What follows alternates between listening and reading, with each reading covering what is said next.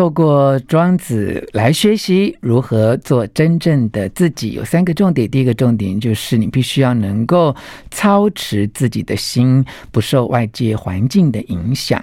第二个，你要看清楚物质并不是你这一生真正的追求。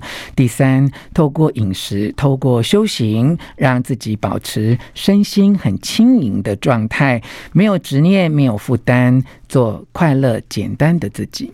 One, 吴若权，全是重点，不啰嗦，少废话，只讲重点。欢迎来到全是重点，我是吴若权啊。哎，最近这几年大家都知道要做真正的自己啊，但是到底怎么样做才能够做到真正的自己呢？今天请到台大中文系副教授蔡碧明老师啊，他最近呢出了《正是时候读庄子》大完结大宗师，硬碟网还在我们滋滋线上听，有这个有声的课程哈，请老师来跟我们从庄子聊一聊怎么样。让真正做自己哦，蔡老师您好，呃，若泉老师您好。我们看到，呃，正是时候读庄子大完结哈，一前面第一个篇章就讲到这个真人自知啊，嗯，他说这个凡人、圣人跟真人是不一样的哈，是老师来跟我们解释一下差别是什么哈？好的。呃，我想，我就忽然想到的一个故事啊，我有个学生啊，也是我很好的朋友，然后他谈了一个好久的恋爱，嗯，然后他都不结婚，嗯，有一天我就问他，嗯，你为什么跟他不定下来？嗯，我记得他的答案，他说：“老师，我好像没有办法放心的把我自己的爱情交给他。”嗯，那我为什么讲这件事呢？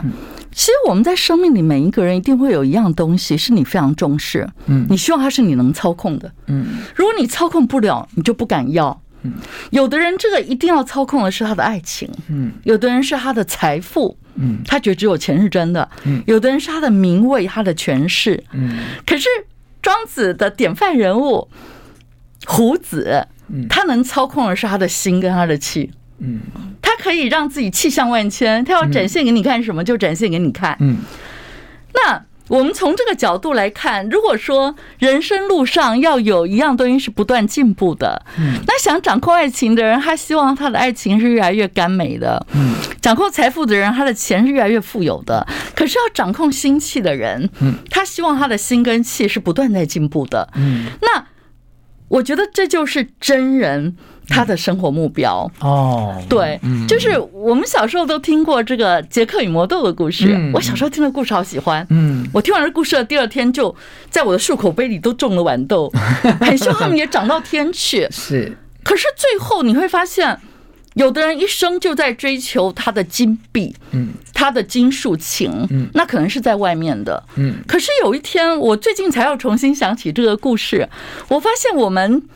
当然，我所谓的我们就是我喜欢庄子嘛，我以庄子之徒自居。嗯，其实你最后发现，你你也是杰克与魔豆里的那个杰克。嗯，只是你的豌豆藤，嗯，不是要去追求外面的金币。嗯，你希望你在你的心生追求当中，可能你的眉心、你的潭中会出现金币。嗯，可能你的肚脐以下四指符，你的真阳之气会出现金鹅蛋。嗯，那所以当若群老师这个题目，我觉得很有意思，就是说，凡人、圣人跟真人，嗯，其实他在意的不一样，嗯，那凡人你在意的，就一般讲五子登科，嗯，车子、房子、妻子、儿子、金子，不是都在外面吗？嗯，可是真人他知道什么是真的，嗯。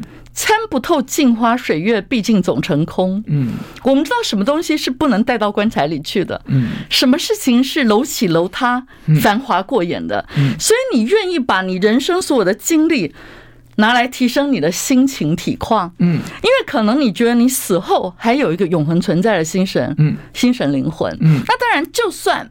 不去看，其实庄子几乎是不谈生前死后的。嗯，你把这样的心气用在你的今生，嗯，其实也是会过得很快活的。嗯，哎，我好多朋友他们说，哎，怎么我练穴道导引舌底上颚，很自然就微笑了？对，最后就是这样，你常常都觉得很开心，不管你念顺不顺。嗯，那我觉得这个真人，我们说医道同源嘛。嗯，如果你去读中国古医书里的真人，嗯，你发现真人的身体是比较轻的，嗯。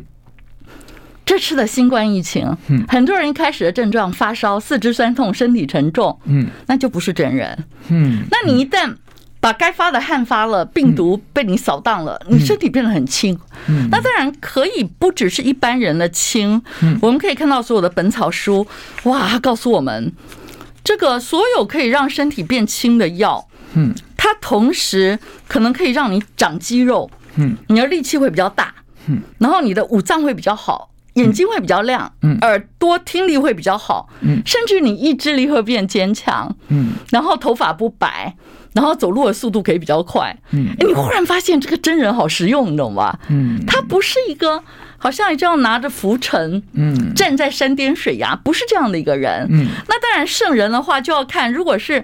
道家定义下的圣人，那跟真人很像。嗯，那儒家定义下的圣人，我们都很熟悉。嗯，就是可能可以舍身取义吧。嗯，可是舍身取义这个庄子并不认同。嗯，甚至于我们看到庄子那七篇有好多段落，嗯，把那些投河自尽的人一个一个写出来。嗯，然后最后他说：“亡身不争。”嗯，如果一个价值让你实践到后来，你连命都保不住，他觉得这个价值不是终极价值。嗯，所以我觉得。当你去真的了解庄子讲的真人，嗯，其实他会对真人有一些描述，嗯，然后这些描述就是刚刚我们呃提到的“终其天年而不终道遥”，嗯，就你能保住自己的好心情、好身体，嗯，到终其天年，嗯，然后你会有一个很好的心情，嗯，你会有一个。